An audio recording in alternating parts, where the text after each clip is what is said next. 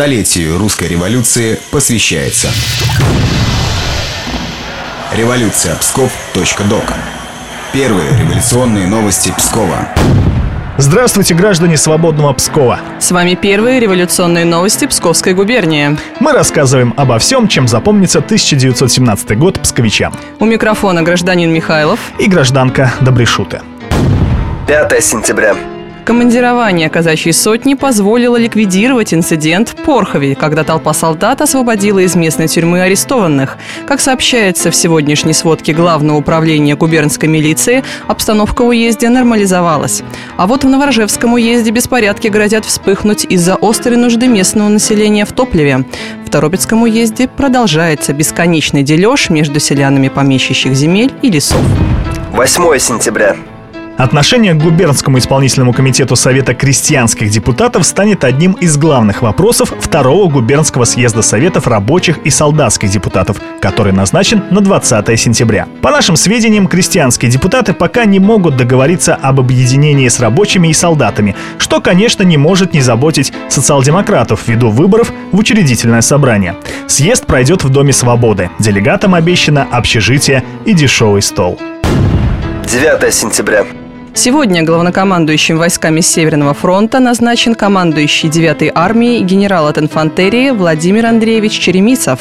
По отзывам сослуживцев, он честолюбив и не замечен в симпатиях к бывшему верховному главкому Корнилову, хотя под началом последнего вместе с 12-м армейским корпусом в июне занял Галич, нанеся крупное поражение австро-венграм. За бои под Варшавой в октябре 14-го Черемисов награжден орденом Святого Георгия четвертой степени и Георгиевским оружием. В апреле этого года удостоен ордена Святой Анны первой степени с мечами.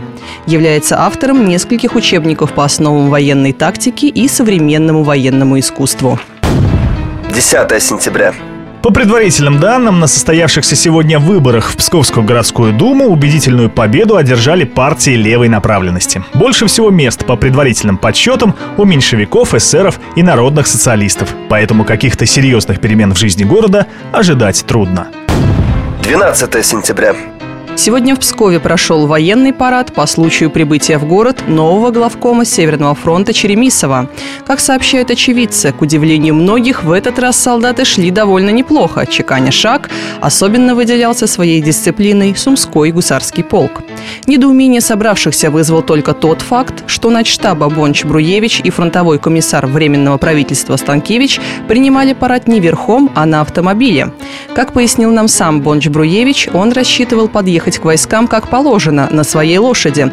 Однако комиссар заявил, что искусством верховой езды не владеет, что для приват-доцента столичного университета, конечно, простительно.